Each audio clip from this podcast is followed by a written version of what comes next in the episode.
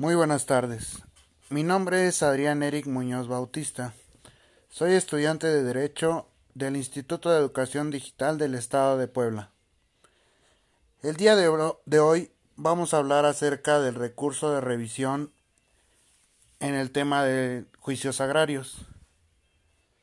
En base a su fundamento legal que es en la ley agraria, nos dice en el artículo 198 que el recurso de revisión en materia agraria procede contra la sentencia de los tribunales agrarios que resuelvan en primera instancia sobre número 1. Cuestiones relacionadas con los límites de tierras suscitadas entre dos o más núcleos de población ejidales o comunales, o concernientes a límites de las tierras de uno o varios núcleos de población, con uno o varios pequeños propietarios, sociedades o asociaciones. Número 2. La tramitación de un juicio agrario que reclame la restitución de tierras ejidales o. Número 3. La nulidad de resoluciones emitidas por, por las autoridades en materia agraria.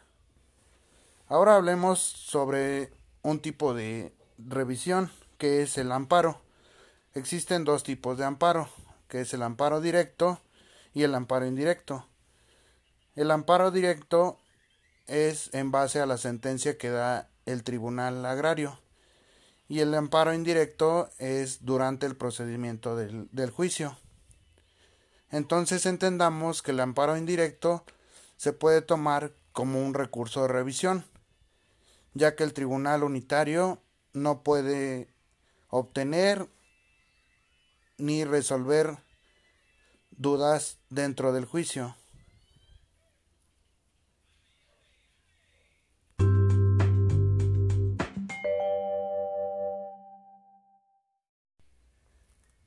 En base a esto, el Tribunal Unitario Agrario no ejecutará resolución hasta que se resuelva el amparo. Como conclusión, podemos entender que el amparo directo técnicamente es una, un recurso de revisión.